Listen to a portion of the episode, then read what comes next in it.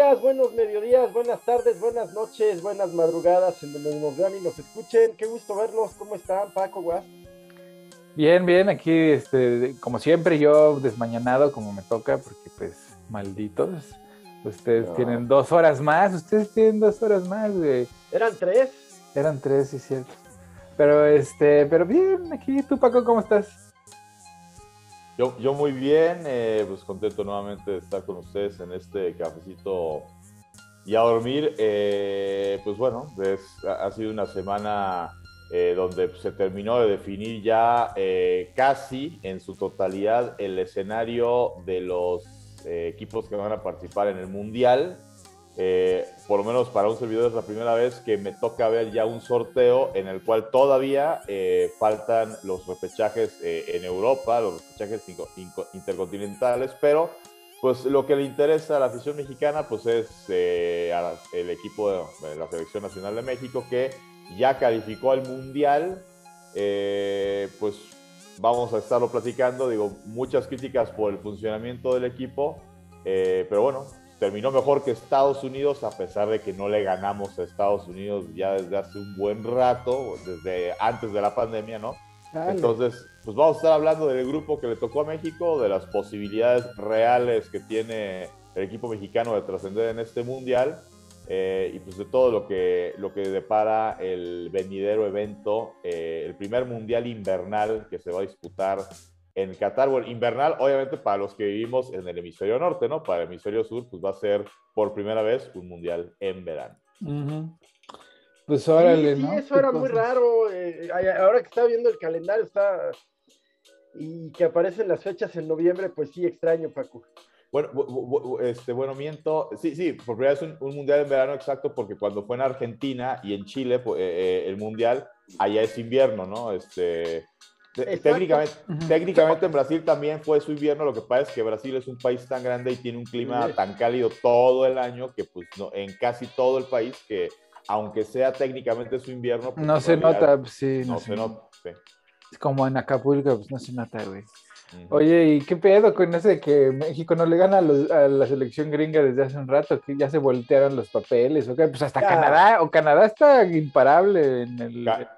Canadá fue el campeón de la, de la eliminatoria, ¿no? O sea, México termina empatado en puntos con Canadá, pero no le pudo ganar a Canadá, empataron aquí en el Azteca, Canadá lo ganó allá en, en suelo canadiense y pues para Canadá es una clasificación eh, digo, no histórica en el sentido de que ya, había, ya habían participado en un mundial. De hecho, la última vez que Canadá jugó un mundial fue en México 86. Fue la última vez que Canadá había participado en un campeonato del mundo. Eh, y la única vez que había ganado la eliminatoria.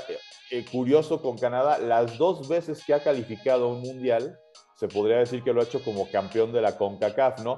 Porque en el 86 México como era anfitrión no jugó la eliminatoria, entonces Canadá que sí la jugó junto con Estados Unidos, Costa Rica y demás selecciones. Canadá ganó la eliminatoria de CONCACAF, o sea, fue el campeón de la eliminatoria de CONCACAF para venir al 86. Y ahora, para este Mundial de 2022, pues eh, es Canadá el campeón. Insisto, empatado en puntos con México, pero mejor diferencia de goles para Canadá, además del dominio directo en duelos al equipo mexicano. Y México, eh, pues termina con los mismos 28 puntos. Eh, Estados Unidos eh, pues al final pierde con Costa Rica que cerró fuerte, que se mete al repechaje intercontinental con buenas posibilidades, o por lo menos es marcado como favorito Costa Rica para calificar, con lo cual pues serían cuatro selecciones de CONCACAF del Mundial. Si Costa Rica logra eh, meterse, pues hay que jugar los partidos y pues hay que ganarle en este caso a Nueva Zelanda, pues que es desde que Australia decidió yo me voy a Asia buscando mejorar mi nivel futbolístico, eh, pues Nueva Zelanda se ha vuelto el rey de la zona de Oceanía. Por lo menos yo no recuerdo desde que Nueva Zelanda se quedó sin la competencia de Australia, no ha habido un solo repechaje en el que el representante de Oceanía no sea la selección de Nueva Zelanda. Sí, sí, sí, sí, sí, es cierto. Está bien, se va a poner. Está bien. se va a poner interesante porque eso es un mundial muy ahora sí que es el, evidentemente corrupto, ¿no? O sea, sí, llegó por, la, por medio de la corrupción, así cínicamente, sin ninguna... Paco, ¿es, de, ¿es del tema del Mundial de compra de votos que se involucró a la gente de CONCACAF, que los agarraron en Miami y en distintos lugares? Sí, bueno, sobre todo en el caso de CONCACAF fue a Jack Warner, que era el presidente de la CONCACAF de Trinidad y Tobago, él. Eh, creo que por ahí algún funcionario, no recuerdo si de la Federación hondureña o salvadoreña, hubo un país por ahí de, Centroamérica involucrado. Eh, y bueno, eh, aquí el tema que, es de destacar, muchos lo piensan con escepticismo, que pues estando nosotros siendo, eh, eh, vaya, viviendo en un país donde eh, a lo largo de los años se han destapado muchos casos de corrupción, que a México, no, o sea, que México haya salido limpio, que haya salido intacto cuando se dio todo ese tema de, del escándalo de corrupción del famoso FIFA Gate, ¿no? Así es, así es. Pero sí, digo, hablando rápidamente, con Qatar, ¿qué pasó?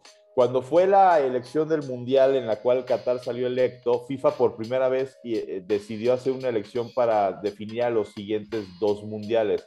Los, mundiales siempre se, dan a conocer, eh, por lo menos eh, se daban a conocer cinco años antes del próximo mundial para tener tiempo para preparar la sede. En el caso de la sede de Rusia, yo me acuerdo, que fue en 2011, cuando se da a conocer en una votación eh, la sede de los próximos, ya está Brasil obviamente como mundial, pero se decide dar la sede de 2018 y 2022 de una vez.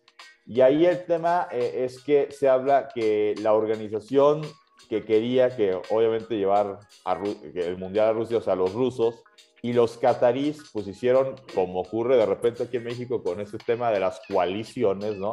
Pues hicieron una alianza en la cual, eh, pues, oye, tú votas por mí, o sea, tú, Qatar, vota por mí y yo voto por ti, pero no nada más Rusia y Qatar, sino yo tengo estos países que, van a, que me respaldan, tienes cuenta con esos votos y tú eh, apóyame con los votos que tienes tú. Mm. Y así fue como se dio el tema de que Rusia ganara, porque Qatar apoyó y Qatar ganó porque Rusia y, y países afines apoyaron el tema del Mundial en Qatar, ¿no? Que hasta ahí uno diría, bueno, pues si es nada más un tema de, oye, pues échame la mano de cuates, dirías, pues qué bonito, ¿no? Lo que pasa es que, pues, lo que ya vieron ustedes, este, que pasó en el FIFA Gate, y si tienen la oportunidad de volver a ver, creo que sigue en Amazon la serie de El Presidente, que habla precisamente de eso, del presidente de la Federación Chilena, que fue uno de los involucrados, pues aquí el tema es que, pues, portafolios con este, pues, una buena cantidad de billetes para para que pues no te dé remordimiento darme tu voto, ¿no? Pues yo al respecto les comento algo. En 2016 asesinaron a un vicepresidente de Televisa. Eh, era el vicepresidente de, comunicaciones, Adolfo Lagos. Y lo asesinaron muy raro en, ahí por Tulancingo Hidalgo. Él era ciclista, sin duda, traía una bici, ya sabes, así creo que de 300 mil pesos, 200 mil pesos, en fin, carísima y traía escoltas. Eh, supuestamente le intentan quitar la bici y el escolta intentando defenderlo lo mata. Pero ¿dónde está lo raro y lo que se relaciona con lo que platica Paco? Pues que eh, él, él, en su calidad de, vicepresidente de comunicaciones de Televisa fue señalado por, por un empresario paraguayo mm. en, en, lo que se conoció como FIFA Gate, Paco, fue señalado como quien fue el encargado de operar o dar el dinero, eh, pues, eh, pues de cochupos, de, mordidas, eh, en el contexto del FIFA Gate. Entonces, luego, luego murió un abogado argentino, también, y esto era para obtener los derechos de transmisión. Entonces, bueno, pues ese FIFA Gate es un cochinero, pues, este, Sí, no, bueno, el circo, el circo siempre ha sido cochinero, pues oye, imagínate todas las cosas que puedes hacer. Pues cuántas veces México, el, bueno, los, los oligarcas, el estatus mexicano, cuántas veces no ha pedido partidos en días de elecciones, ¿no? Por ejemplo. Sí, por ejemplo. Sí, sí, sí, sí. Entonces. Y, bueno, pues, eh, pero hay una serie, fíjate, me quiero acordar pero hay una serie que retrata muy bien el tema del FIFA Gate y tal, pero que está relacionada con lavado de dinero. Me parece que es el mecanismo, el mecanismo, una serie brasileña sobre temas de lavado de dinero, que tiene tres, cuatro episodios, el que sale Avalanche por nombre y apellido. Joao. Cámara. Pero, pero luego en Europa también le ha tocado a Michel Platini y a tantos otros, ¿no? Pues hasta Bote les, les ha tocado. es, que de verdad, de verdad, mira, es que piénsalo bien, hay muy pocas instituciones en el mundo que tienen el poder de parar el mundo así de agarren, paren su carro, que vamos nosotros. La, la Biblia, ¿no? O sea, tienen Navidad, Semana Santa. Sí. Y por lo menos el mundo occidental. Y la FIFA, güey, porque la FIFA un mes se acaban las labores, o sea, irás a la oficina lo que quieras. Pero hay partido de que y la gente se, se detiene y, empieza, y ve el partido, dejan de trabajar. Así es, así es. Por lo menos en el mundo fuera de Estados Unidos. Entonces, imagínate el poder, cabrón. O sea, eso, eso es poder, porque poder, como decía la maestra, pues es poder. Así es, sí, sí, sí. Sí, es que imagínense ustedes, ahora sí, ahora sí, el poder que te da poder manipular las emociones más básicas y primordiales del ser humano, que el nacionalismo, la pertenencia a un colectivo, ¿no? El tribalismo, güey, o sea, lo más básico. La América, exacto, es un tribalismo basiquísimo.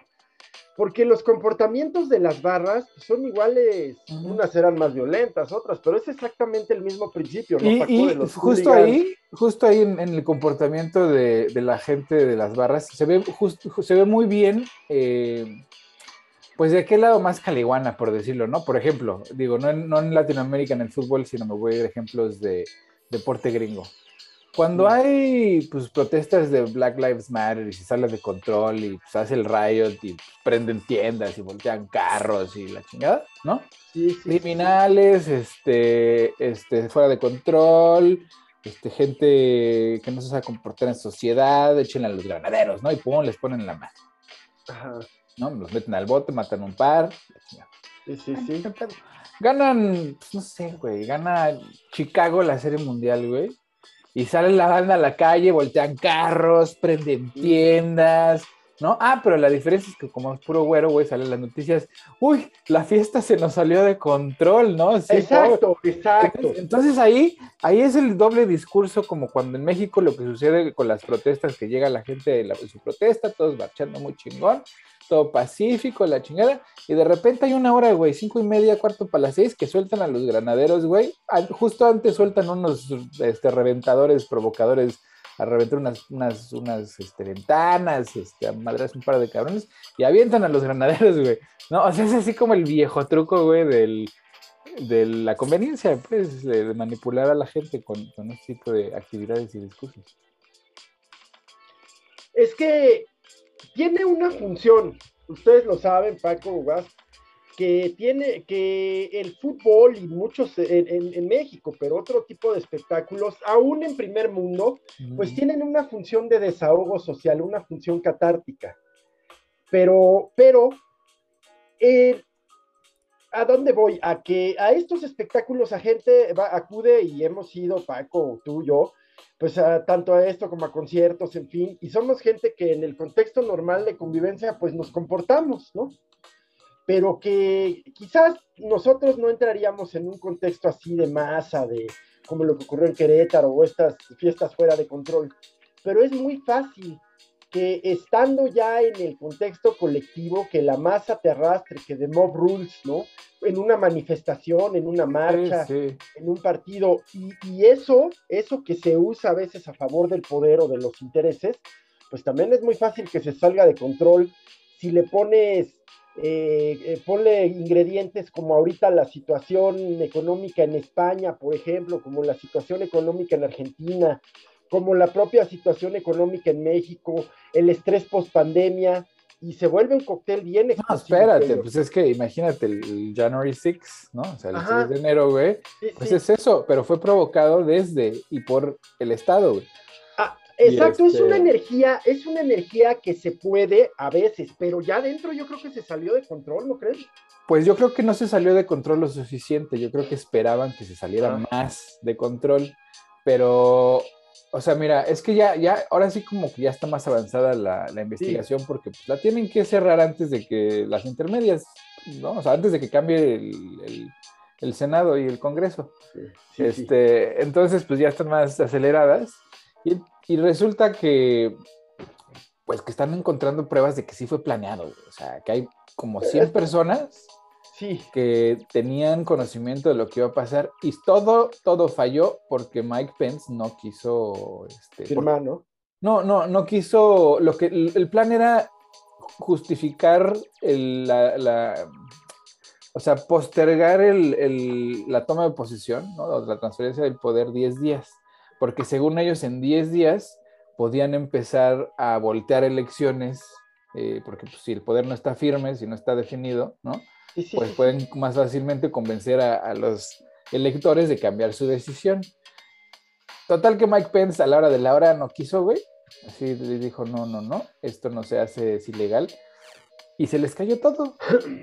Y entonces ahorita pues están viendo cómo tapar el muerto, porque Qué resulta... bueno que don Miguel haya tenido un episodio de decencia y... y Sí, claro, de- o sea, le entró la conciencia o no sé, pero, sí. pero el chiste es que hasta lo iban a colgar.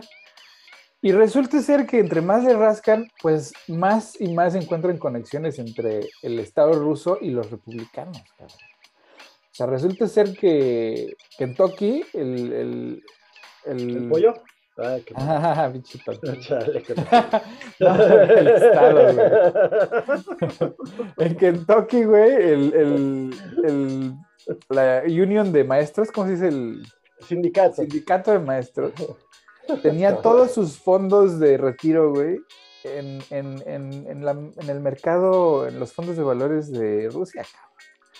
Entonces caen en el mercado, güey, y se quedan sin lana, güey. Uno, DeSantis, el gobernador de Florida, tenía todos los fondos de pensión de la policía y de los maestros en Rusia, güey.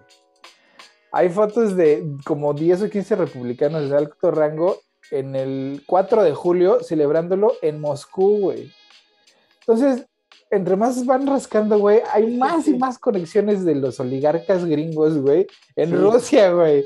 Entonces, pues, Oye, y también de los Biden en, en Ucrania. no, hombre, ¿cuál? a ver, dame un, un solo dato. Todo eso es este es teoría de conspiración republicana, o sea, de derecha, neta, no hay un solo dato. O sea, ¿dónde están, dónde está la computadora? ¿Dónde están los documentos? O sea, cuando a Zaleski lo quisieron, lo quisieron extorsionar, el güey le dijo, pues es que, güey, ¿de dónde quieres que saque yo eso, güey? No hay nada. ¿No? Sí, sea, ayer estaba viendo una, no sé, hubo una entrevista entre el presidente Trump y el presidente Zelensky y Trump fue como era un patán, un grosero con él, ¿no? Sí, es un bully, o sea, lo quería, lo quería presionar para que inventara cosas, pero pues Sí, sí, sí, recuerdo muy bien esas llamadas, las recuerdo muy bien. Y pues sí, reflejan un Trump de, de- de cuerpo completo. Y entrando ya en el tema, eh, eh, en el tema estadounidense, eh, pues yo no sé si tú dinos si el, si el tema de, de Hunter Biden ya se ponchó o la Pues sí, es que nació muerto, nació muerto porque mira, como todo en, en las tácticas de Trump, pues nunca hay pruebas de nada, güey. Son puros dichos y dijo, o sea, Se parece a un presidente de México. no, está peor, güey, o sea, porque aquí sí no hay pruebas de nada, güey, de nada, o sea, es evidentemente es una conspiración y él lo sabe, él lo sabe. ¿Por qué? Pues porque yo, mira, yo, yo desde ya hace un rato, yo estoy seguro que él sí es una, un agente ruso entrenado y todo, este, porque usa las tácticas que Putin usa y además, no sé si salió en los medios en México. ¿Sabes qué? Permíteme Pero- un breve comentario. Espera, espera, es, que son, es que son tácticas comunes, o sea, son No, no son tan comunes, no, no, no, o ¿no? sea, la No son- desinformación a ese nivel nunca Ajá, la habíamos sí. visto, güey, nunca. Pues es que no teníamos estos medios. Pues por eso, o sea, se- o sea y te tienen bien. que enseñar a usar esos medios. Oye, si no- pero yo creo que esa táctica está fallando. Ahora les está No, es que, es que las tácticas las tienes que remodelar porque cuando las vuelves a usar, actualizar. Pues sí, güey, pues si las vuelves a usar, ahora, mira, Igual es que ahí la va. estrategia militar, ¿no? Claro, pero mira, ahí va, güey, mira. Sí, venga. Resulta que hace como la semana pasada salió un reporte de un programa de la televisión de Estado rusa, ¿no? uno de sus programas que ahora, se, ahora son todos de análisis, ¿no? De política. Sí. Ah, sí. Y este, resulta, güey, que uno de estos güeyes dice, es que lo que tenemos que hacer es, es este, volver a poner a Trump en el poder, a nuestro aliado, necesitamos apoyar a nuestro aliado otra vez. O sea, echándolo de cabeza, güey, ¿no? Desde la televisión Sí. del Estado rusa, güey. Sí, ya. Además, ese mismo día salió este Trump a defender a Putin, a decir que pues estaba en su derecho de defender a Europa de los nazis y que la historia rusa, no, o sea, unas mamadas, güey. O sea, se están volviendo a alinear y le volvió a pedir ayuda, güey, le volvió a decir, este, Putin, si tienes información de Hunter Biden, mándamela a mí, por favor. ¿no? Sí, sí, sí, recuerdo, te, te comentaba, les comentaba Paco, que recuerdo muy bien esas llamadas. No, no, no, Eh, acaba de hacerlo otra vez, güey, lo volvió a Ah, hacer. no güey. digas, Sí, el mismo día que la, la televisión rusa dijo, tenemos que volver a apoyar a nuestro sí, camarada quedó Putin, claro. digo, no camarada. Sí. Sí, güey, o sea, ya es así como muy evidente No, la- el hilito, güey, y, y, pues las ratas empiezan a correr, ¿no? será. Tan es así, pues es que mira, tan es así, güey, que Facebook se confabuló con, con, con los republicanos para tirar a, a TikTok, cabrón, porque resulta ser que como todo el mundo se fue a TikTok, ya nadie usa Facebook, es un pinche cementerio, más que de puros ancianos, Sí, sí. pues dijo Facebook y los republicanos, ¿cómo le hacemos para regresar a la gente a Facebook, güey? Porque aquí sí los podemos engañar nosotros, porque aquí nosotros tenemos el control, ¿no? sí. Bueno, pues resulta que Facebook salió con la, la- la- la- el viejo truco de, de cúlpalos de algo que de lo que no son culpables. Ah, sí. Inventaron unos trendings así de cachetea a tu maestro, ¿no? Y, sa- y se hicieron unos artículos de TikTok, una plataforma peligrosa. Mira lo que están, la están haciendo hijos. Es una bola de rucos, güey. Empezaron a pedir que cerraran TikTok, güey. Sí, sí, pero yo creo que lo, o sea, yo creía, tenía la idea de que lo vinculaban con que era operada por el gobierno chino. Pues es que sí es operada por chinos, güey. Pero hay Sí. una división, o sea, el, el TikTok de Occidente, güey, porque acuérdate que cuando estaba Trump ya lo iban a cerrar, ¿no? Porque era. Ah, sí, sí. ¿ves? Bueno, Sí. entonces llegó Microsoft dijo, no, no, yo lo compro a la verga, güey, yo, este, TikTok, este, Occidente va a ser de Microsoft.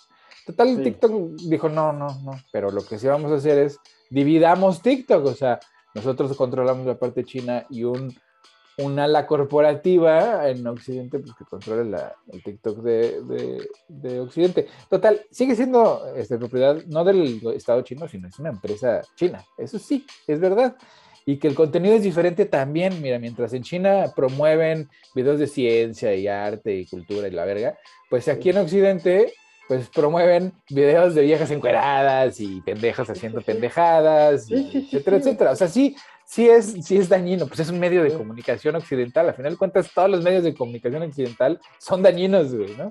Sí, ¿O tú cómo ves, Paco?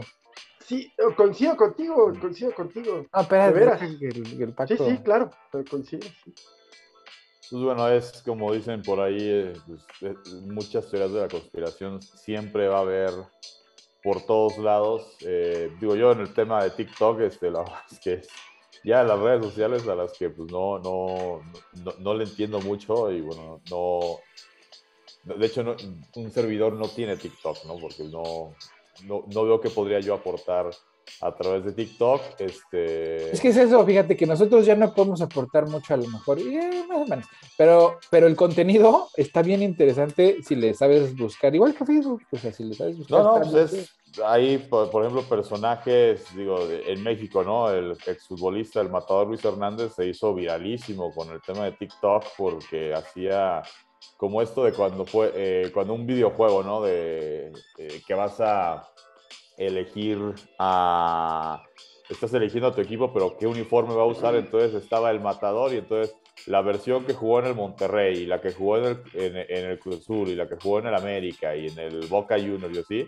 Y obviamente él ya, eh, cuando era futbolista, tenía una, este, un- una gran melena rubia, ahorita ya tiene el pelo corto, pero entonces cuando salía el Matador versión mundial 98, salía con una peluca rubia, o sea, para emular al Matador de esa época, y pues, obviamente era muy, muy chistoso. Erika Buenfil creo que también hizo cosas interesantes, la, la actriz, así- como lo ve uno de serie, este, no, pues Erika Buenfil también fue viral, ¿no? Eh, insisto, Sí, sí, sí.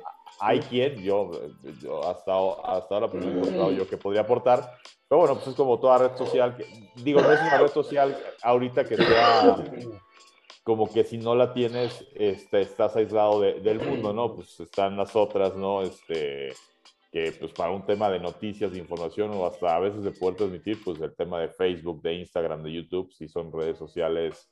Pues fíjate que aguas, porque el Facebook. Twitter.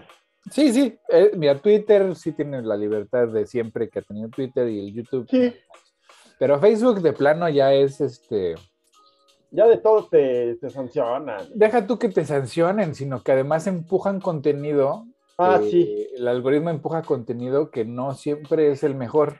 Al, contrario, es, siempre es. el peorcito, güey. Hacia, el, Pues está tendencioso, falsas. está orientado, sesgado. hacia, el- hacia la derecha extrema, ¿no? Además. Pues sí, sí, cosas O sea, tipo. o, o sea, no o, o puede- a temas consumistas, perdón. Ajá.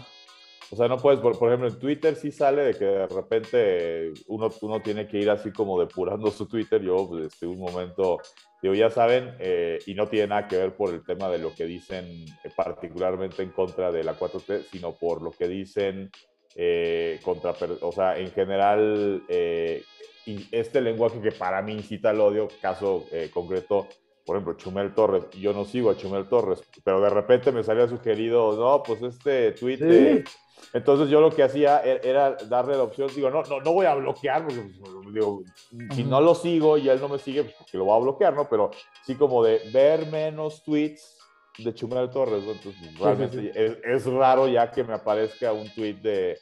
de No, y eso está bien, que te den la elección de, de lo que tú quieres ver, pero Facebook no te está dando la elección. O sea, detrás hay un algoritmo que está empujando cierto tipo de contenido que te lleva, porque lo que hacen es, te ponen una noticia o un contenido que es así como iffy, ¿no? O sea, puede que sea verdad, o sea, aliens en, aliens en Machu Picchu, güey, ¿no? Ah, cámara, ver, ¿no? Entonces le pica el cabrón.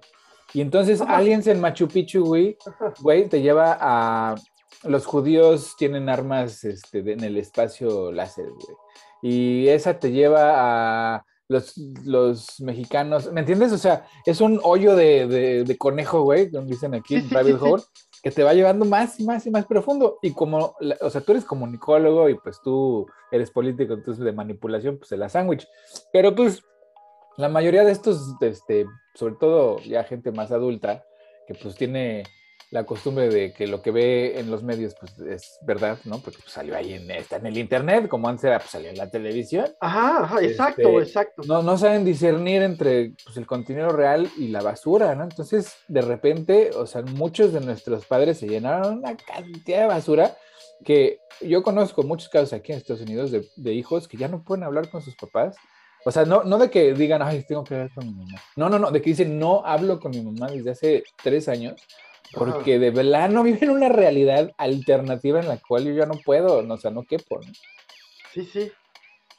Sí, pues es la- ese argumento de, es que lo vi en Facebook o en, la- en cualquier red, ahora será TikTok o Instagram, pues es el argumento antes de que, es que dijeron en la tele y antes fue En el radio, en el, en radio y antes fue lo vi en el periódico, ¿verdad? Ajá, imagínate que eso es lo que está pasando en Rusia ahorita, güey. O sea, que el- la confusión, o sea, que, que generó el Estado, ¿no? La, la desinformación desde el Estado fue tan grande que pues Sí. todo el mundo ya no supo qué creer y entonces, ¿qué pasa? Pues que cuando llega el Estado, la, la autoridad decirte, bueno, pues entonces esto es la verdad, pues entonces todos se, se- se acomodan, ¿no? En, en esa realidad.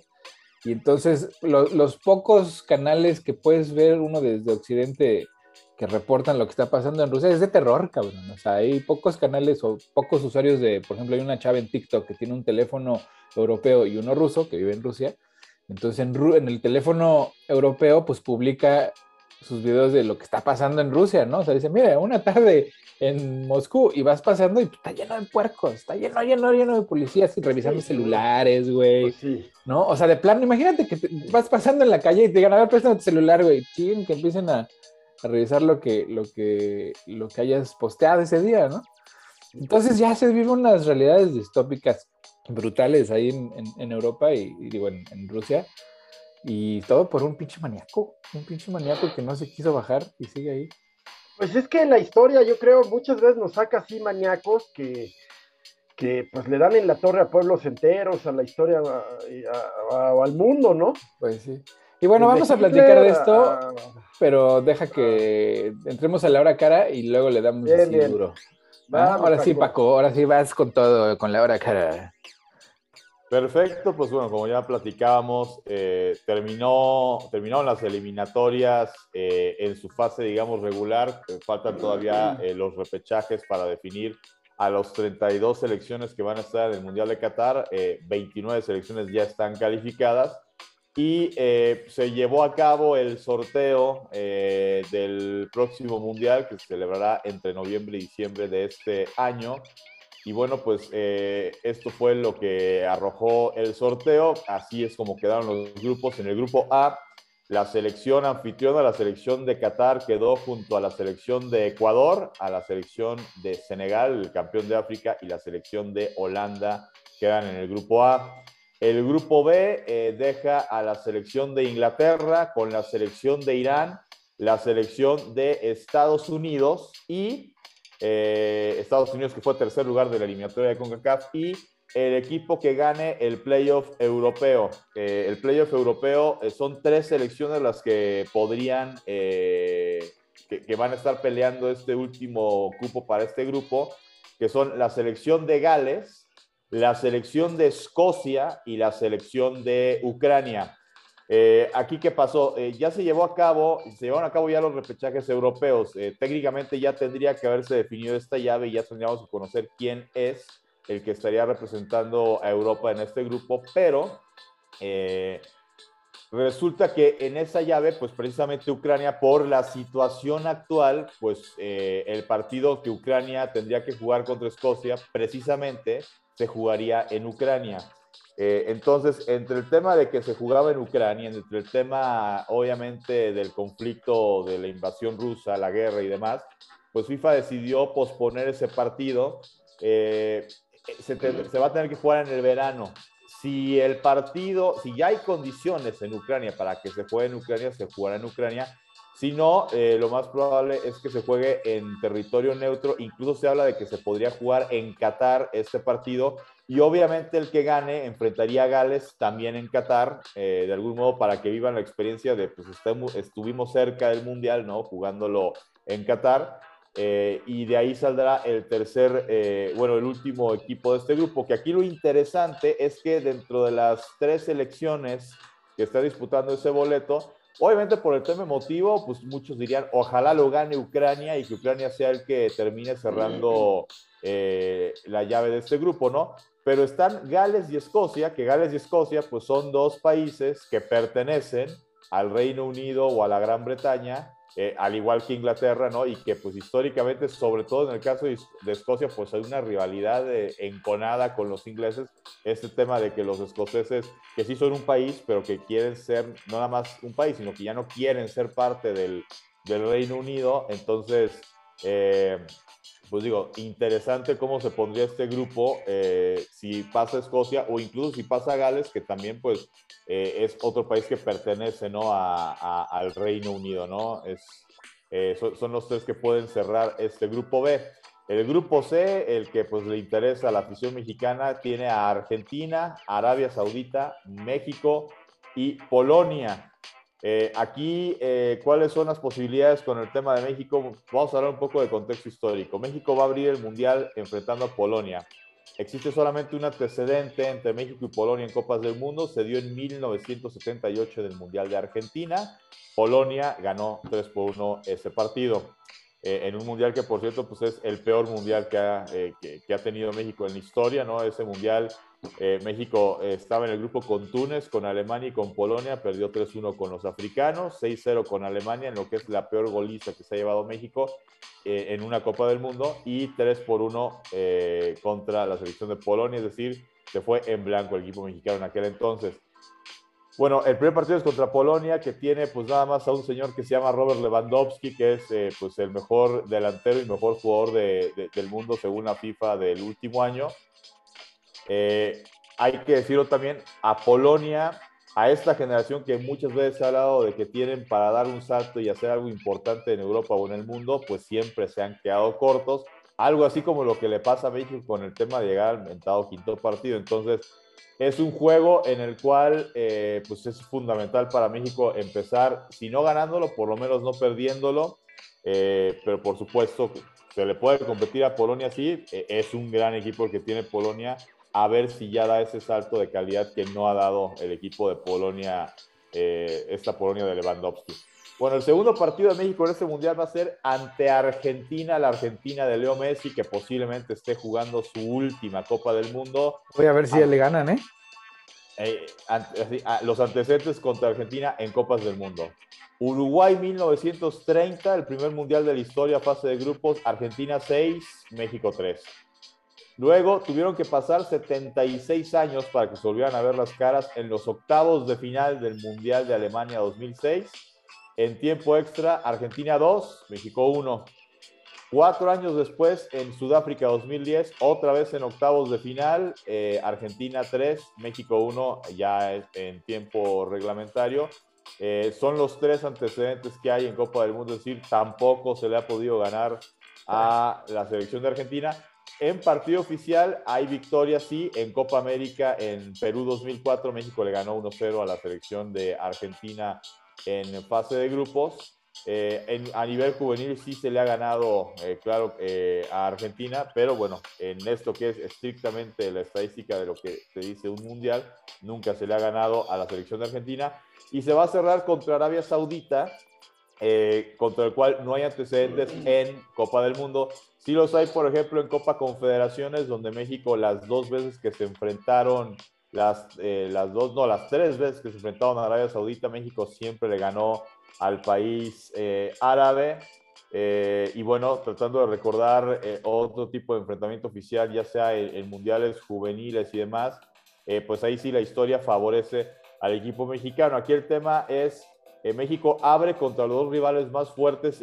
Si, si, lo ponemos por jerarquía de cómo estuvieron hechos los bombos de los diferentes grupos, eh, vayan en el sorteo, eh, empiezas contra el que en el papel es el segundo rival más fuerte que vas a, enfrentar, después juegas contra el más fuerte y cierras contra el rival más débil, ¿no? Eh, que obviamente el panorama es un mal resultado contra Polonia, pues ahora échate el tronco en la uña que se llama Argentina, pues casi casi estarías condicionando tu permanencia en el Mundial en el segundo partido.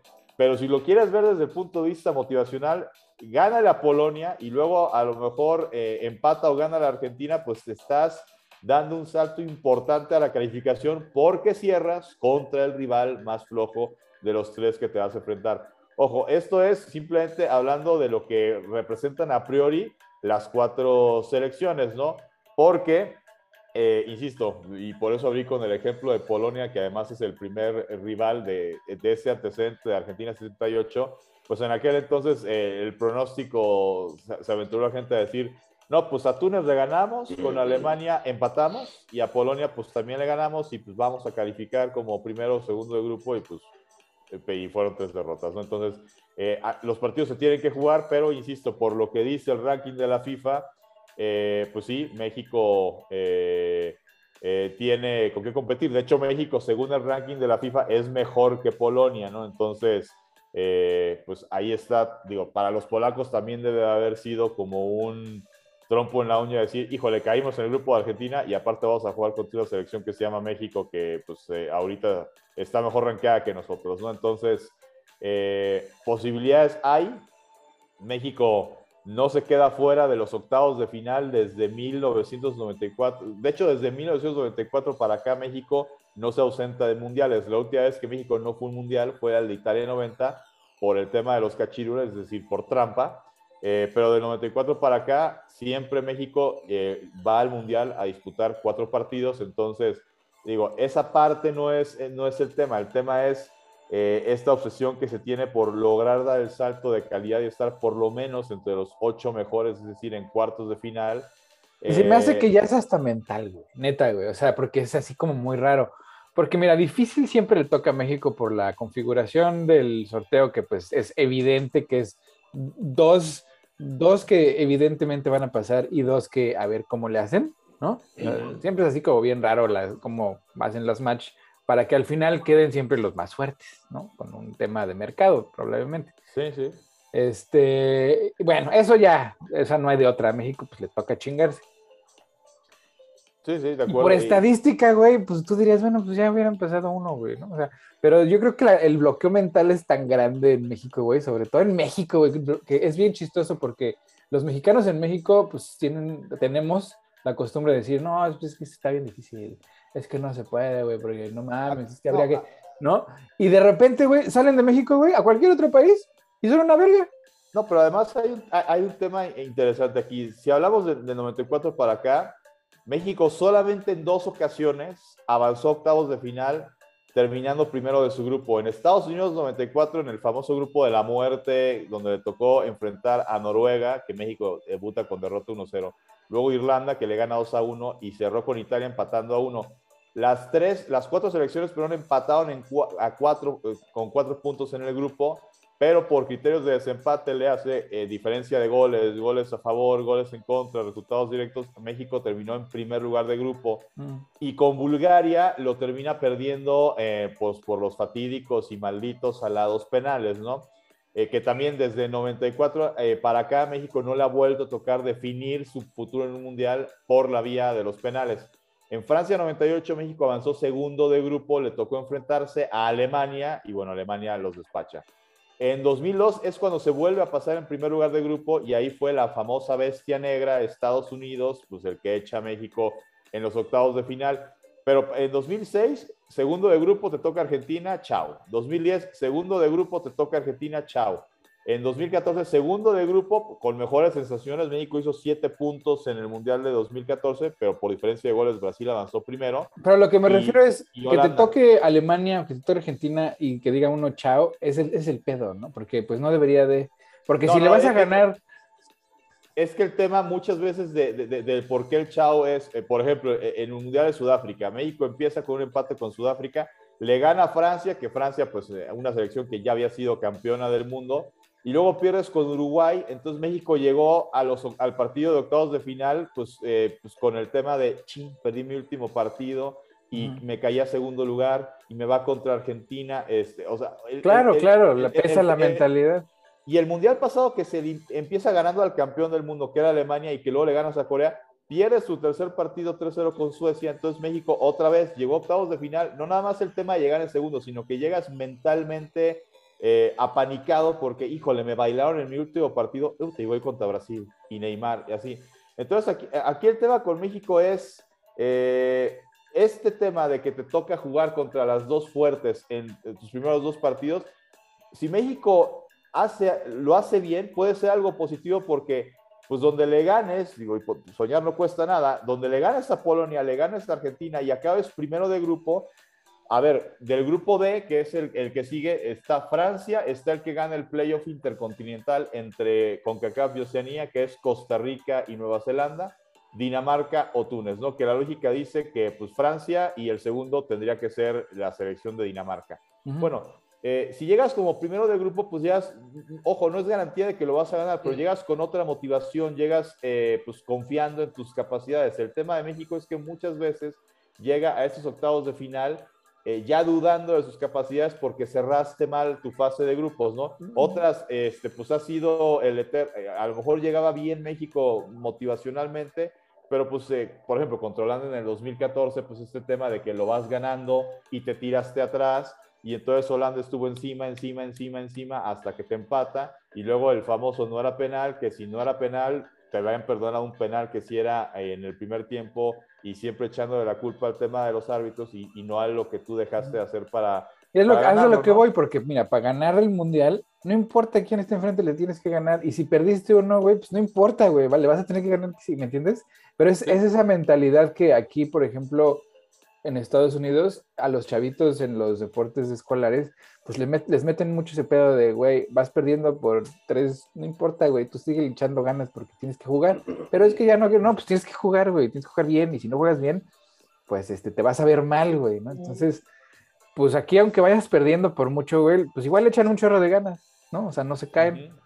Y en México, güey, pues sí nos caemos bien fácil. En México, porque salen de México, neta, güey, es bien interesante, por lo menos para mí, ver a pues, todos los inmigrantes que vienen de países que pues no salen del hoyo, güey, pero pues aquí pues la arman bien, ¿no? O sea, le echan ganas y pues les va bien. Eh, entonces es, es, es, curioso que en México así pues sí nos dé el, el, ay, no, pues es que güey, es Argentina, ya no le vamos a ganar. No, digo, aquí, no, no, pero lo, lo, impresionante es que eh, México, digo, jugó eh, muchos, muchas facetas de la eliminatoria, las jugó mal. De hecho, el triunfo más abultado en este hexagonal, en octagonal, perdón, fue un 3-0 contra Honduras, ¿no? Cuando antes en el Azteca, pues siempre había por ahí un 4-0, un 5-0 contra alguna selección. Ahora a México le costó mucho trabajo ganar con holgura, pero pues insisto, segundo lugar, empatado en puntos con Canadá eh, de, la eliminatoria, ¿no? Y finalmente, pues han habido veces que también México gana la eliminatoria y va al Mundial y, y, no pasa nada. Eh, y hay veces que pasa de, repechaje y va al mundial y se mete y, ah, lo hace bien en el grupo y luego ya claro, de, los, octavos. Las eliminatorias finalmente sirven para meterte al mundial, ya el mundial es otra cosa. Eh, corrijo, en el grupo D, el playoff intercontinental 1 es, eh, perdón, el de Asia y, sí, es el de Asia con Sudamérica, es decir, Ahí Perú, que fue quinto de Sudamérica, está esperando al ganador de Australia y Emiratos Árabes eh, para eh, jugar ese playoff y ahí saldrá el cuarto eh, equipo del grupo D. El grupo E es España, el ganador del playoff 2, que ese sí es Costa Rica contra Nueva Zelanda, Alemania y Japón.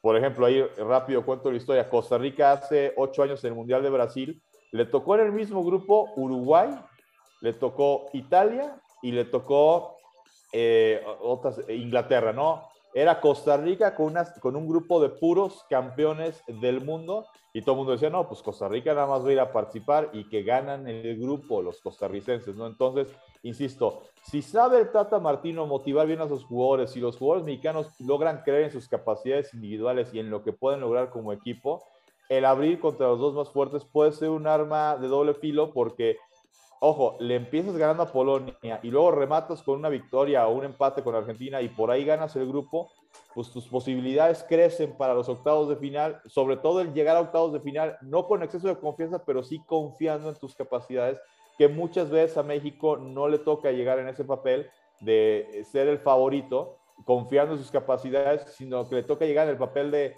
incluso cuando, como el Mundial de 2014, que sí lo hizo bien México en la primera ronda, pero llega así, no, pero Holanda es el favorito, ¿no? Y al final, pues sí, Holanda eh, eh, era el presionado, ¿no? Sino llegar como con ese papel de yo soy el favorito y la otra selección a la que voy a enfrentar, pues por ahí jugó un mal partido y por ahí perdió y por ahí están presionados más ellos que yo. Entonces, eso es lo que tiene que buscar México eh, en esta Copa del Mundo y si no, pues nos vamos a tener que esperar a tenerla aquí en 2026. Grupo F, Bélgica, Canadá, Marruecos y Croacia. Grupo, G, Brasil, Serbia, Suiza y Camerún. Y Grupo H, Portugal de Cristiano Ronaldo, perdón, que puede ser su último mundial. Ghana, Uruguay y Corea del Sur o República de Corea, el nombre oficial del país. Es así ah, como quedan los, los, grupos para la Copa del Mundo de Qatar 2022, que reiteramos será la primer Copa del Mundo que se va a disputar en invierno eh, por el tema del clima eh, pues que impera en, en Qatar, ¿no? Eh, pues es, son climas de mucho calor. Entonces, haber disputado este mundial en el verano, pues hubiera sido básicamente pues una tortura para todas las selecciones porque hay climas eh, pues de 40, 50 grados en el desierto, ¿no? arranca el partido inaugural que también es, e, e, es, un tema chistoso. supuestamente el partido inaugural iba a ser Qatar contra Ecuador, pero pues ya movió ahí el comité organizador las cosas. El juego inaugural va a ser Senegal contra Holanda eh, el 21 de noviembre. De hecho, van a ver eh, también un tema raro. Generalmente siempre el día de inauguración es un partido y ya a partir del siguiente día ya hay tres partidos eh, por día. Bueno, aquí van a ser cuatro partidos el primer día. Arranca con el Senegal-Holanda Luego eh, Inglaterra contra Irán, eh, Qatar contra Ecuador y Estados Unidos, eh, reiteramos, contra el europeo que gane el tema del repechaje, que está Gales esperando al que gane de Ucrania contra Escocia, es decir, entre esos tres va a estar el rival de los Estados Unidos. Y México debuta el 22 de noviembre enfrentando a la selección de Polonia el partido va a ser a las 7 de la noche, tiempo de Qatar, que si no me equivoco, creo que va a ser una de la tarde, hora de México, son 8 horas. Eh, no es cierto, son. No es cierto, creo que son 9 horas. Eh, creo, que va a ser a las 10 de la mañana, tiempo de México, el partido. Mm, pues sí, pues, pues qué bien, pues ya se viene el Mundial. Muchas gracias, Paco, por la información deportiva. ya, este ya, hablaremos luego, ya viene el BASE, Paco, acá en México, el 21 de abril, creo. También. Sí. Sí, sí, Y pues así en el segue de, de lo de Ucrania, man, pues, ¿cómo ves que... Pues mira, yo, yo seguía insistiendo en el tema de que, de que no solo atendiéramos a una a, las noticias de Europa y de Estados Unidos, pero la verdad es que ya en fuentes más confiables, páginas de inteligencia, en fin, pues sí, efectivamente eh, a Rusia no le está yendo bien. ¿Y sabes a qué lo atribuyo? A lo mismo de Chernobyl que es este temor de los funcionarios, de los burócratas en Rusia y el mundo, de darles malas noticias a sus jefes. Pero a los, en los sistemas autoritarios, porque los sistemas este, que no son autoritarios... Aquí, por ejemplo, no le dan malas noticias al presidente, si es cierto. Pues no creo que sea tan autoritario, güey. Estamos hablando de Putin, güey. Estamos hablando Ah, perdón. Estamos hablando de Putin, de, pues sí, Hitler, o sea, de. Pues, pero en Rusia, pues, ¿qué, qué, qué líder no ha sido autoritario? Pero ese es el problema, por eso Rusia siempre ha sido un villano, el villano, villano favorito de todos, y por eso nunca le salen las cosas del todo bien, pues porque no hay pues, planeación. sí, sí se ve que efectivamente esta fama que tiene el ejército ruso de ser muy malo en logística, pues se está confirmando. Güey, estaban cavando trincheras en Chernobyl, a ver, hazme el chingo. Ya se ve que, ya se ve que no hay comunicación entre los mandos, o sea, como si hubieras mandado tres, cuatro ejércitos distintos, o la marina y la aviación. Y, mira lo que, lo que, por ejemplo, ayer, no sé si escuchaste la entrevista que, de, de Zelensky en El Economista pues, la semana pasada, pero lo que el Zelensky decía, que me parece interesante, es, me dice, es que, güey, ¿Cómo están tratando a sus muertos? No los recogen, los dejan ahí botados, ¿no? luego, ajá, o los que recogen, güey, pues los esconden, ¿no? Los mandan a Bielorrusia, güey, para que no se vean. Entonces, están tratando a sus muertos con vergüenza, güey, ¿no? O sea, eso es terrible, eso tiene un Ajá, terrible en la moral. En la moral de los soldados. Imagínate lo que tú piensas como soldado. Sí, sus familias, por supuesto, pero tú como soldado, imagínate que ves que a tu compa que lo mataron, pues ahí está, tirado y ahí se va a quedar el cabrón, ¿no? Entonces, pues, deja tú la mala logística, pues bueno, ya famosa, güey. Deja tú la, la, la, falta de, de, comunicación. De comunicación. Pero el valor a la vida humana, pues sí está cabrón, güey. O sea, que los mandaran a, Chernobyl, güey, sin equipo de protección y acabar trincheras, güey, en el bosque rojo. O sea, el bosque rojo donde todo es radioactivo, güey. A levantar el polvo radioactivo, pues ¿Cuántos se murieron? Todos, todos los que estaban ahí están muertos o se van a morir. Pues mira, el, eh, yo sigo sosteniendo que Ucrania está pagando el precio de los intereses estadounidenses en Ucrania y en Europa y de los intereses rusos en Ucrania y en Sí, sí, claro, pero mira, al final de cuentas Ucrania quería estar del lado de Occidente. Eso es, indudable. Y que a Rusia que Rusia no le quiera dar la, elección, pues es totalmente. es totalmente irrelevante. Ese es un super punto, porque los defensores de la invasión, aún en Occidente, que los hay, los hay en redes, en fin, los hay en medios. Eh, aquí hay Chairiza que defiende a, la invasión, pues lo que dicen es el derecho de Rusia de protegerse de la amenaza occidental, pero se les olvida que es el mismo derecho que tendría eh, Estados Unidos a utilizar otro país para sus asuntos de seguridad. O sea, el, debate pues casi es ético. ¿Tiene otro país el derecho a usar a otro país de escudo? Pues no, no, no lo tiene. A menos de que el país se los permita, ¿verdad? Exacto, nada más así como Bielorrusia, por ejemplo, como el propio México con los Estados Unidos, como pues Canadá, ¿no? Así sí, pero ese es el punto. Y el otro punto es efectivamente, pues eh, Zelensky, yo creo que encarna o materializa la voluntad ucraniana de, de, tender a Occidente, ¿no? De ser parte de una Europa occidental. Pues es que, ¿quién quiere la, la neta, güey? Así viendo cómo vive la gente en Rusia, o sea, la, el día al día. ¿Quién quiere vivir como en Rusia, güey? Neta, ¿quién quiere pues a ser? menos que seas un satélite? oligarca, nadie.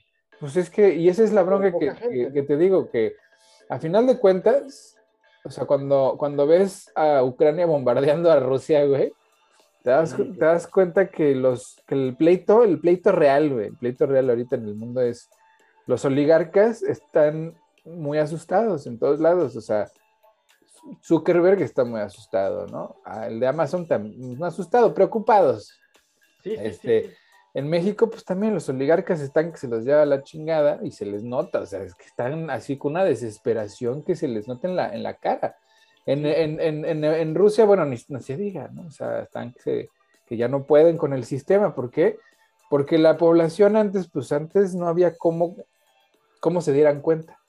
Pero de repente, por alguna razón que yo no entiendo, los, la gente en, la- en las oligarquías se expusieron a sí mismos, se hicieron celebridades, cabrón. O sea, Paris Hilton, pues la veías, o sea, y ahí empezó, ¿no? Con el, con el reality del tipo de Paris Hilton viajando por, ¿no? Haciendo sus, sus tonterías, exponiendo cómo viven ellos, o sea, sea cierto o sea falso, exponiendo sus excesos.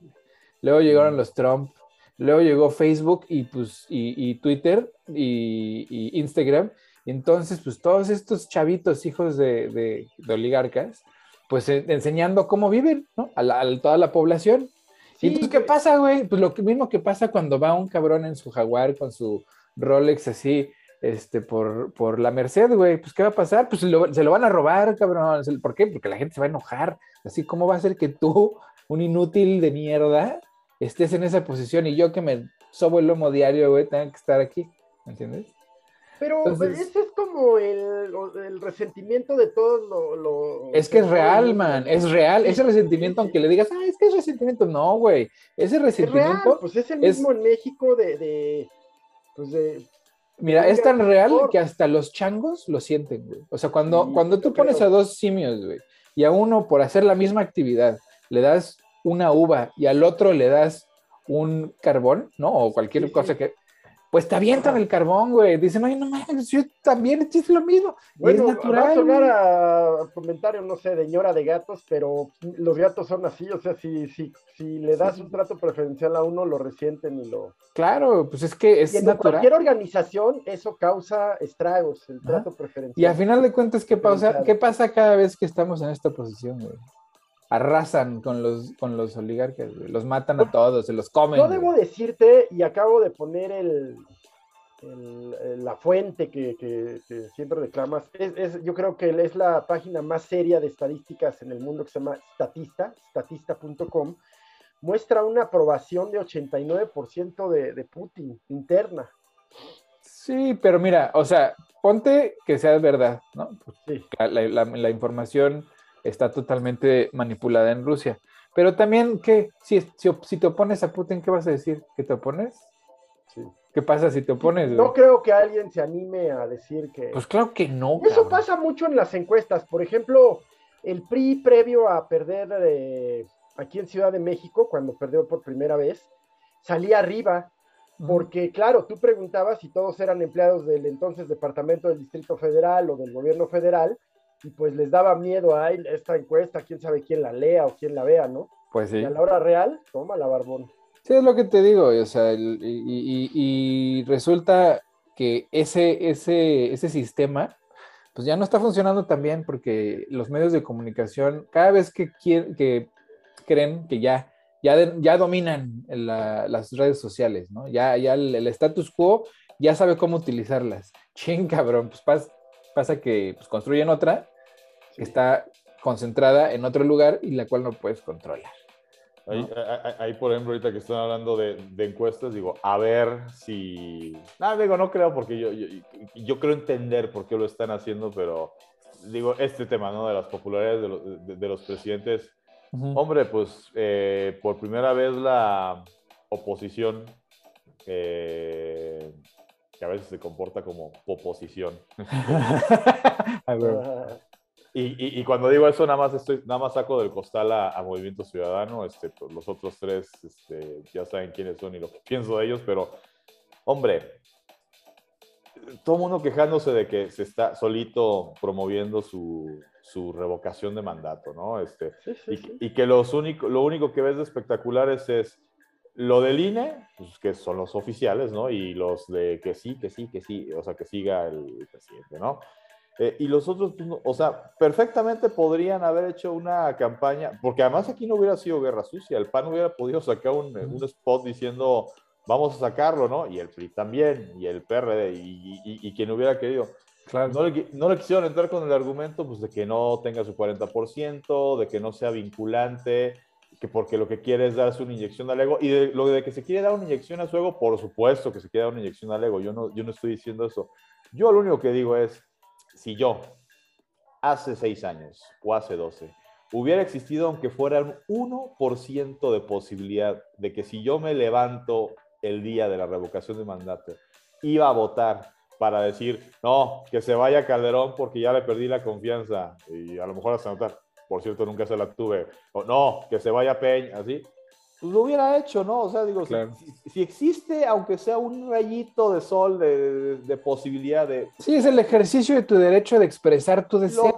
o sea, lo no, estás contento con él, lo puedes, lo puedes, le puedes dar las gracias antes yo, yo, yo, si lo, yo, yo si lo hubiera hecho, ¿no? Y aquí digo, yo no. Y yo creo que eso es lo que le tienen miedo, porque mira, todavía tienen el, el, sueño guajiro de que van a regresar, ¿no? Así como eran, así en el PAN, en el PIN, el Tienen el sueño guajiro de que las cosas van a regresar a como estaban.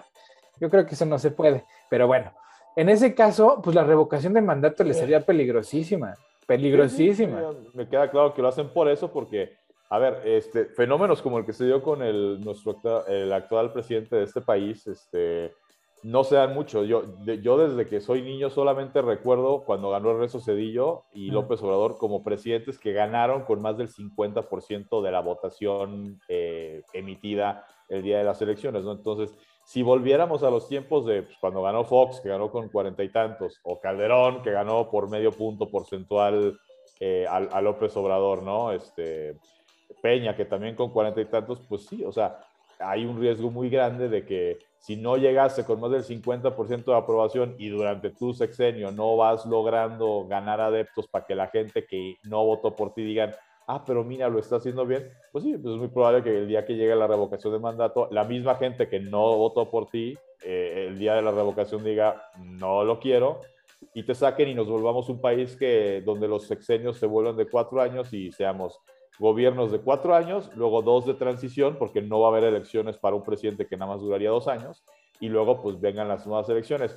Sí, eh, está esa posibilidad, y yo lo que digo es, bueno, y si al hacer eso los obligamos, no importa si es del partido guinda, del partido de la banderita, del partido azul, a que el que gane le tenga que echar ganas, y lo tenga que hacer bien. es, que justamente es lo que no quieren, echarle ganas, porque los en México, como en todas partes, los oligarcas no le echan ganas. Es que ese es, eso es lo que a mí me impresiona. Mira, como ejercicio, así porque es un, es un programa nefasto. Hace, creo que fue un año, durante la pandemia en Netflix pasaron un programa que se llamaba Elites Mexicanas, una cosa así. Y era, seguían a cinco juniors, a la descendiente directa de Moctezuma, al hijo del dueño de no sé qué madres y a la princesa, a, la vieja esta que se casó con un, un güey de la realeza este, británica que luego la trató de mal, ¿no? Esas. Y entonces los iban siguiendo en este reality show y pues en su día a día, ¿no? Y yo decía de repente, bueno, ¿estos güeyes en qué trabajan? Y ya después vas entendiendo, es que no trabajan, güey. Estos güeyes se dedican al socialite, y así le dicen, ellos son socialites. Ajá, El socialite pues sí, es ir a la peda, güey, ir al brunch, ir a, a pasársela bien. Y entonces dices, ¿de dónde sacan tanto pinche dinero esta banda? Porque no es como que se la pasen bien así como, como nosotros en un día especial. No, no, no, güey. O sea, se la pasan bien diario de ir a Cartier y de ir a, lugares de lujo así inaccesibles para todos los demás. Este, y, y, esa es, ese, esa es la, élite de nuestras naciones, de todas, ¿no? Esa es la élite, esos son los representantes del éxito en, nuestra cultura occidental. Y pues, pues sí es como de mucha penita, ¿no? De mucha vergüenza. Y entonces eso tiene que cambiar porque de otra manera, pues vamos a seguir viviendo en un mundo así medio culero para la mayoría, porque pues, nosotros no estamos en esa mayoría que vive en un mundo así de culero, pero, o sea, pues en México, como en muchos lugares, la, realidad de mucha gente, pues es así, pues extrema, ¿no? O sea, sí es así como muy, muy mala. Pues sí, sí, pues ya veremos. Eh, la revocación es una farsa, es una ilegalidad y una inconstitucional de nacimiento, de origen. Eso no importa, Y- man, eso no importa. Y, y- y, pues participar es participar en un acto ilegal, inconstitucional, dictatorial, en donde Morena y, sus funcionarios y el propio presidente han violado todas las leyes posibles. ¿Y eso por qué pues, importa o qué? O Pues como, ¿por qué importa ahorita, güey? Y antes no, o sea, es que es lo que no entiendo, güey. Siempre importó, por lo menos. Nunca ha importado, güey, mira, pues debe importar algún día. ¿Cuándo? importar ¿En dónde? ¿En dónde importa? Porque mira, una cosa es la legalidad. Que, Así pues, es, La legalidad, pues, este, la esclavitud era legal, cabrón, ¿no? así es. Y otra cosa es la legitimidad, güey. ¿No? Ahora, cuando tú quieres hacer las cosas por la legalidad, ¿no? Sí. Y, y no, y no están en sincronía con la legitimidad, pues entonces no importa, cabrón. O sea, vale. Y cuando quieres hacer algo que es ilegal, güey, pero que es legítimo, güey, pues tampoco importa. Mira, tan es así que cuánto, cuánto, cuántas veces fuiste a la gasolinería y te, y te negaste a pagar el impuesto sobre el impuesto, güey. Eso es, eso es anticonstitucional e ilegal. Y aún así lo hacías y lo pagabas durante. Por necesidad, así es. Ah, pues entonces, güey, importa la legalidad. Bueno, pues sí importa, sí debiera importar en un presidente, Güey. sí debiera importar en sus... ¿Y por qué antes no importaba, güey? Pues sí importaba. sí No importaba, Por man, lo pues- menos cuidaban esto, por lo No es menos cierto, cuidaban güey. esto, claro que sí. Mira, la No legalidad. hay que ir porque es como si tu mamá te, pre- te pidiera que preguntaras si lo está haciendo bien y si no fueras, te castigara. O si fueras y sale mal, te castiga. No hay que ir para no hacerle el caldo gordo, porque él lo que está haciendo es una estrategia. Él está en su punto más bajo de popularidad, cada vez más encuestas, fuentes serias como Oráculos ya lo demuestran, está en el 45%. Está incluso más bajo de lo que estaba, eh, este, estaba Peña Nieto en esta, en esta época de su mandato. Lo está haciendo porque, pues bueno, como es taimado, sabe que el cuarto año es un año de mucho desgaste, de caída. Él sabía que sus torpezas tarde o temprano, es decir, no puedes gobernar a punta de discurso, a punta de, de ficción, a punta de narrativa y cuentos. No puedes gobernar. La gente se empieza a dar cuenta ya que no le alcanza, que matan a sus hijos, que no pela a, los enfermos, en fin. Ya, ya empieza, ya, ya las masacres en todos lados son eh, insostenibles, porque es lo mismo Michoacán que Quintana Roo, que donde quieras. Entonces, ¿qué, eh, hace? Él pregunta eh, mañosamente porque la revocación es, primero, debió solicitarlo la ciudadanía, no como se hizo con recursos públicos, movilizando acarreados para lograr las firmas y falsificando firmas, firmas de muertos, firmas de gente que no reconoce su firma. Bien, lo logra. ¿Y qué está intentando? Una reafirmación, un refrendo, porque sabe que da de caída y picada. El único activo que tiene Morena en este país es él, el único. No hay nadie más o algo que pueda presentar propio. Entonces, tiene que volver Es que, a tra- estar es que, man, en estás, la- estás diciendo está- que vamos a regresar a lo que estaba, cabrón. O sea, neta, y yo ahí- Dios te oiga, Dios te oiga y regresemos a lo que estaba. es que no creo, güey. No creo que suceda. Pero a ver, habla- seguro que sí. pero a ver, Y hablando, vamos a cerrar el aeropuerto con el nombre de traidor. No creo, man. Ahí sí no lo creo. Pero di- di- digo, ahí en el tema, o sea, o sea, yo como ciudadano, digo, digo, no sé cómo lo tiene que hacer uno, pero, o sea, yo como ciudadano, yo sí quiero, o sea, y, y- y- y- y por él y por el que sea, yo sí quiero que exista una cláusula de salida de, oye, este, a los tres, que para mí debería ser a los tres años, pero, sí, debería ser a los pero, tres años. pero la oposición no quiso porque iba Está a- en la iba a- Constitución y hay una iba ley, estar-. Ay, deja la constitución en paz, güey. O sea, en esa, esa- ha sido letra muerta Típico desde que pensamiento les- chairo, típico Man, pensamiento chairo. Mira, man, si Allá tuviera... las instituciones. o- sea, yo lo que, que digo es, pues, eh, a ver, vamos a pensar lo peor de, de- de- del personaje del, del presidente. O sea, ¿qué pasa si la gente sí se levanta el próximo 10, van y votan y gana el no? Exactamente, imagínate. Lo- No hay lo- modo, lo- no hay lo- modo. lo peor- ¿ves? ya estás como la selección mediática. mexicana, güey.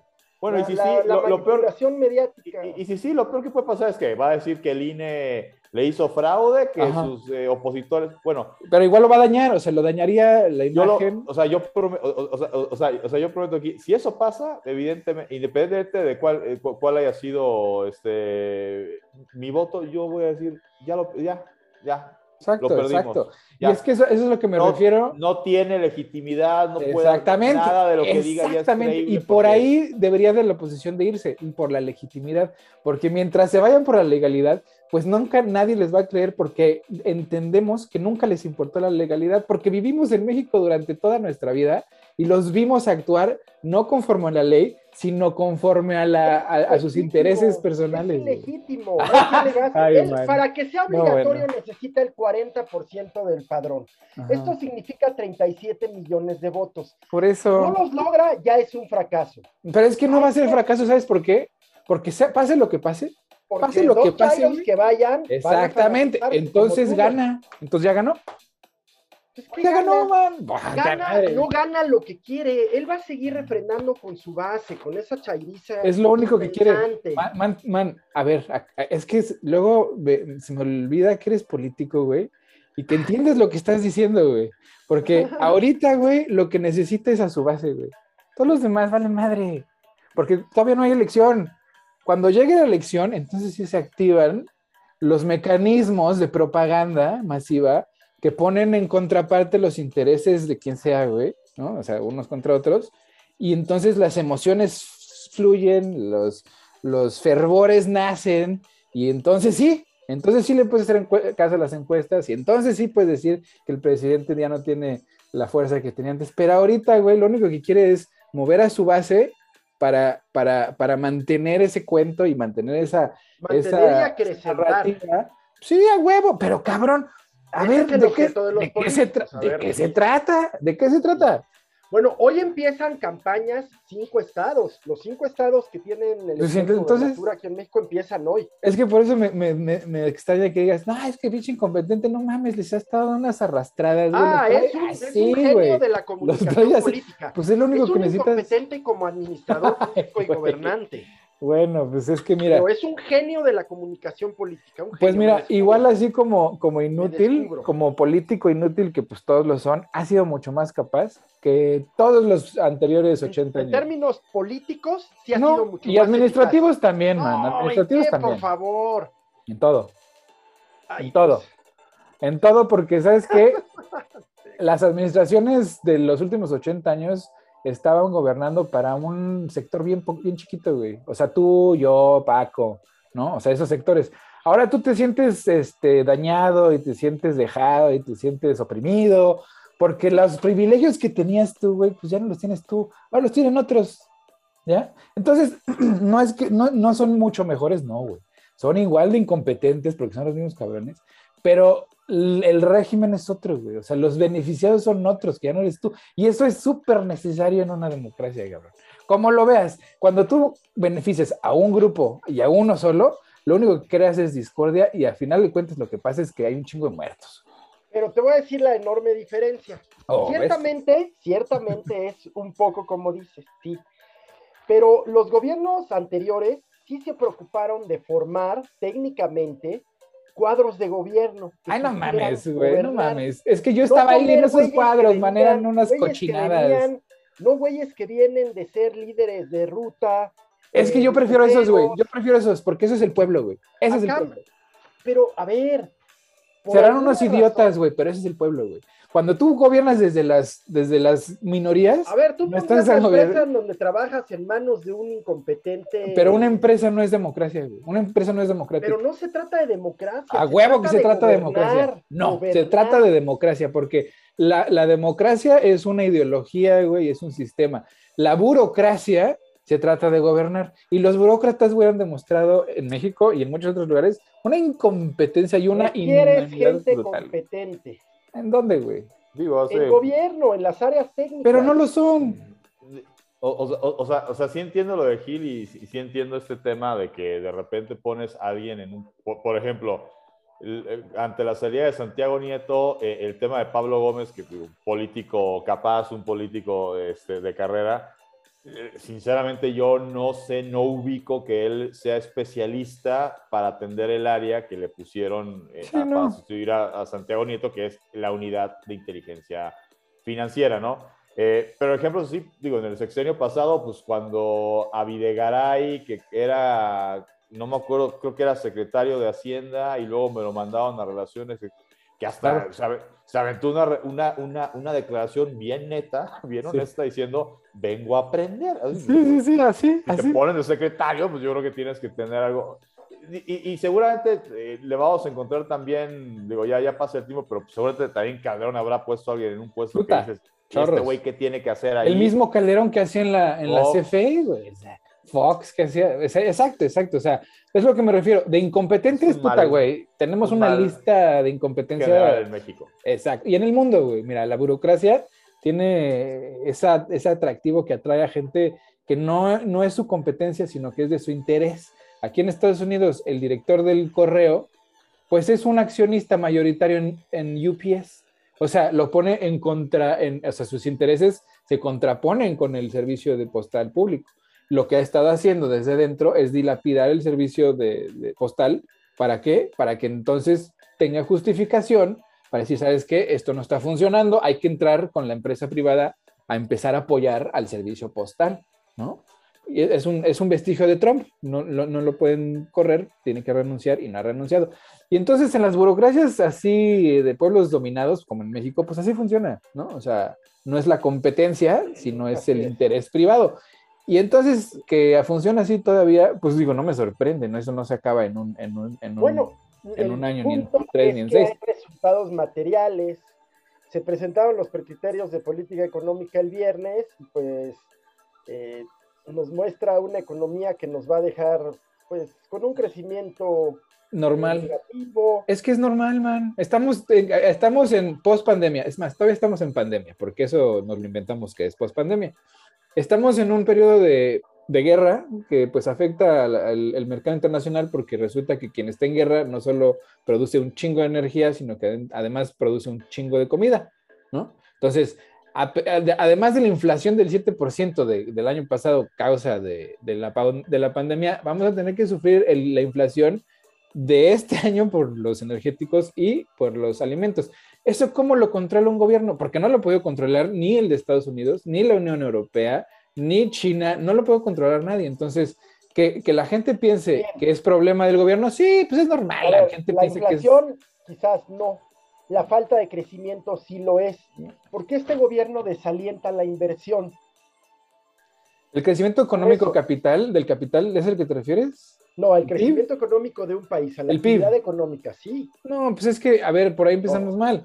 Es que eh, hemos hablado, no, no, no, hemos hablado aquí de, eso muchas veces cuando medimos el crecimiento de un país por medio del crecimiento de sus empresas, estamos midiendo el crecimiento de las empresas de un país, no del país.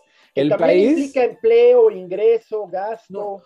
el gasto es el, eh, no, no, no, el que, el que nosotros, consumidor. El que nosotros debemos de medir es el poder adquisitivo de, la población, que sí se ha visto no incrementado en mucho, porque pues evidentemente las condiciones son las que conocemos, que no solo es México, sino que además vivimos una época de escasez cabrona, güey. Pero la población subsiste, ¿eh? O sea, no ha habido las hambrunas que se esperaban, porque puta, güey, se esperaban unas hambrunas culeras, porque además está la sequía del, del, del año pasado. Entonces, entonces, por eso te digo, mira, achacarle todo esto a los gobiernos es normal, es normal y es esperado. Ahora, lo que hagan los gobiernos para salir de ese hoyo, ¿no? De, navegar fuera de ese hoyo, bueno, pues eso ya es de cada gobierno. Y el gobierno actual en México, mira, que sea un... Y el tema de seguridad pública, el tema... Bueno, ese sí está perdido, güey. más muertes que en ningún otro sexenio. Es que pues es la tragedia de México que sí es un, es un problema que no se puede parar porque... No es la ineptitud es ineptitud y es corrupción y es el cochupo de las autoridades locales, federales. Abrazos, Exacto. Pues eh, lo intentó y no le funcionó. Es, efectivamente. A lo mejor la táctica se le olvidó que los cochupos locales, o sea, que la economía local depende de esa economía este, de violencia, ¿no? En muchos, en muchos, en muchos sectores dependen de ella y muchos, muchos beneficiados o muchos caciques pues no se quieren deshacer de esos, de esos mecanismos, güey. Y pues... Más bien, pues él tiene a sus socios, ¿no? Y, los protege, pero por los otros cárteles pues reaccionan violentísimamente. O sea, ¿me estás hablando de Calderón o No, no, no, de, López Obrador. Ah, pues es que, güey, es que el pedo es ahí. Por... Pacífico. ¿Cómo, ¿Cómo, los metes a los cuarteles otra vez? Es que eso es lo que le decíamos en, a Calderón, en ese, cuando empezó con eso. ¿Cómo los vas a volver a meter a los cuarteles, güey? Ya una vez afuera, ¿cómo los sacas? No, ya no lo sacas. Pues es que ese es el pedo, güey. Ya tienen tomado, el, no solo, deja tú el, el, narco que tiene tomado el territorio, el ejército tiene tomado el territorio. ¿Quién tiene el control? El territorio y la economía pues y la seguridad. ¿Y el error entonces dónde estaba? ¿Por qué, por qué lo pues, hicimos? Pues, si es presidente, puede echarlo. No, no mames. Tiene tanta legitimidad. Y Superman, güey. No, pues una cosa es tener legitimidad y otra cosa es tener los plomos, cabrón. No puede con nada. nadie, y nadie. A las orejas también por la reforma eléctrica. Nadie ha podido con, nada, con este problema y está cabrón. O sea, neta, es un problema que en el momento en que se desató, todo mundo, eh, por lo menos en la oposición, dijo, güey, nos, nos estás metiendo en una espiral que no va a acabar en muchos años. Y pues mira, ¿cuántos, cuántos, cuál es la cuenta de muertos ahorita, En general, así. ¿Hasta cuándo le va a funcionar el pretexto de, los de antes? No, deja tú los de antes. No, puede ser eterno. No, el problema está ahorita, güey. El problema es, ahorita y él no lo puede resolver. ¿no? ¿Por qué? Porque pues es un pinche pedo que, cabrón, no mames, ¿cómo metes a los pinches milicos a los cuarteles y cómo pacificas a los narcos, güey. O sea, es gente que ya, o sea, un día un amigo muy querido me decía, es que, güey, ya no son mexicanos, güey. O sea, los, los militares y los narcos ya no son mexicanos. Esos güeyes, pues esos güeyes ya son independientes. Pues Tamaulipas es un pinche estado ahí, que más bien es la hermana república de Tamaulipas, güey, la, la sierra en Guerrero también, güey, Michoacán. Pues ya son estados independientes, güey. O sea, eso ya no es México, güey. No, no es no es, y el gasto que pudiera utilizarse para eso, pues se utilizan las obras faraónicas. No, pues Inútiles y, sin uso, elefantes blancos. Pues más plomos entonces, más bomba. Es más, a que hagan lo que yo he dicho desde el principio, bombarden a la población, güey. Neta, güey. Ya, de plano así lleguen y arrasen con Napalm todos esos plantíos y todos esos narcos. A la verga, ¿verdad? Pues no, güey. Pues no, cabrón, no puedes hacer eso. O sea, dedicarle más recursos a eso significaría pues arrasa con ellos.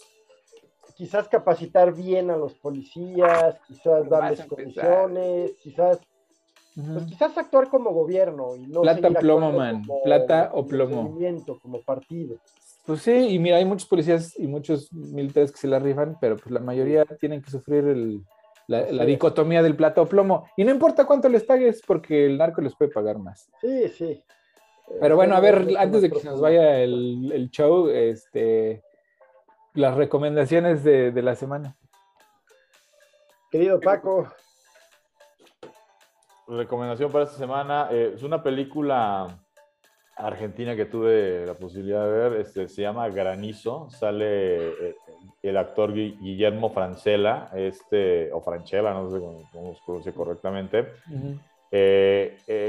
Él actúa en la película, la de, digo, ya tiene muchos años, la de Rudo y Cursi. Él es el representante argentino que se trae primero al personaje de Gael García y luego a, de Diego Luna, que son hermanos en la película, este, a que jueguen fútbol profesional. Eh, bueno, él es eh, un especialista eh, meteorólogo, ¿no? Es el que da el clima en noticieros y eh, como nunca le ha fallado un pronóstico, pues le van a dar un programa propio para pues, hablar del tema del clima.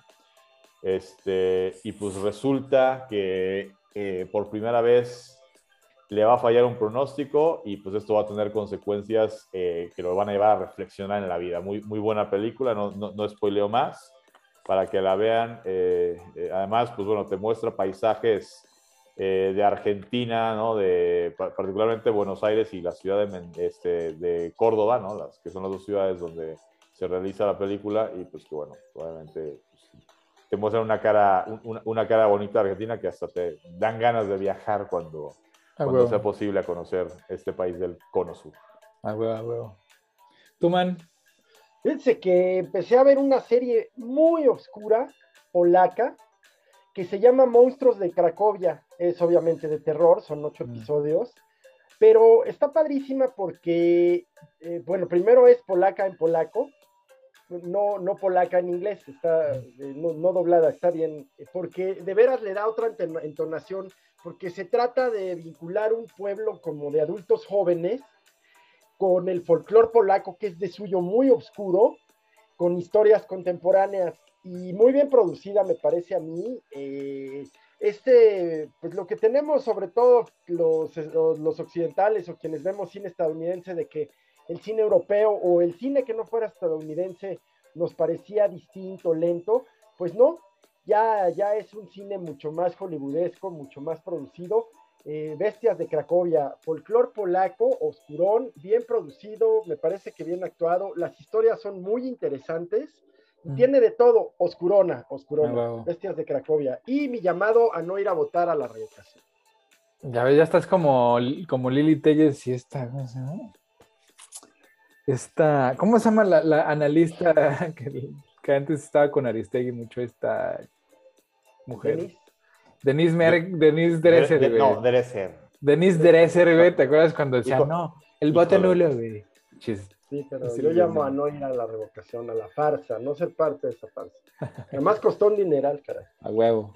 Yo digo, pues que yo digo que si ya está y que si tiene usted la posibilidad de, o sea, si no está contento con él, yo, yo no le digo, Sí. ay, sí, que siga. Pues, si no está contento, vaya y diga, Sí, ya, a huevo, a huevo. ya váyase.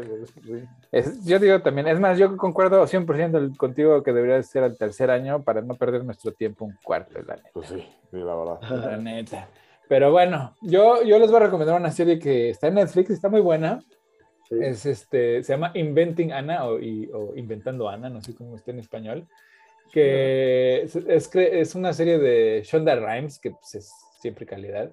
Y es, una- es un caso real Sí, sí, que está súper, súper interesante de una chava eh, rusa que se hace pasar por, por una, pues una heredera, una socialité, una heredera. Socialite. Ajá. Y se dedica a engañar a un chorro de gente millonaria, ¿no? Para conseguir lo, pues, lo que ella quiere, que es vivir la, la vida galante, ¿no? La vida, la vida en rosa, ¿no? Este, Más bien, sí. O sea, todo gratis y de lujo. Y la verdad, o sea, la, la- la actriz, excelente actriz, este, sí tiene, le copió bien los, los, los manerismos, ¿no? O sea, vi una entrevista con la, con la chava real, que está en la cárcel. Este, y, y sí, no, le copió su, los, los, todos los manerismos, este, como, como súper, súper, súper bien. Y la historia de verdad está muy entretenida. O sea, realmente es la historia de la periodista que escribió la historia de esta chava. No voy a spoilear, pero fíjense que al caso real ya hubo un desenlace hace un par de semanas. Mm, No voy a no sale en la serie, ni No. es parte de la serie, pero y, y, híjole, de, de coraje el, el- el resultado, la consecuencia final. órale, esa sí no me la sé. Bueno, porque yo, si yo lo dijera, no estoy spoileando la serie. No, ¿eh? pues dile, ¿qué, qué pasó? bueno, no sé. resulta que su castigo fue ser deportada. Ella Ah, es sí, a huevo, sí, pues es que no hizo su nada. castigo.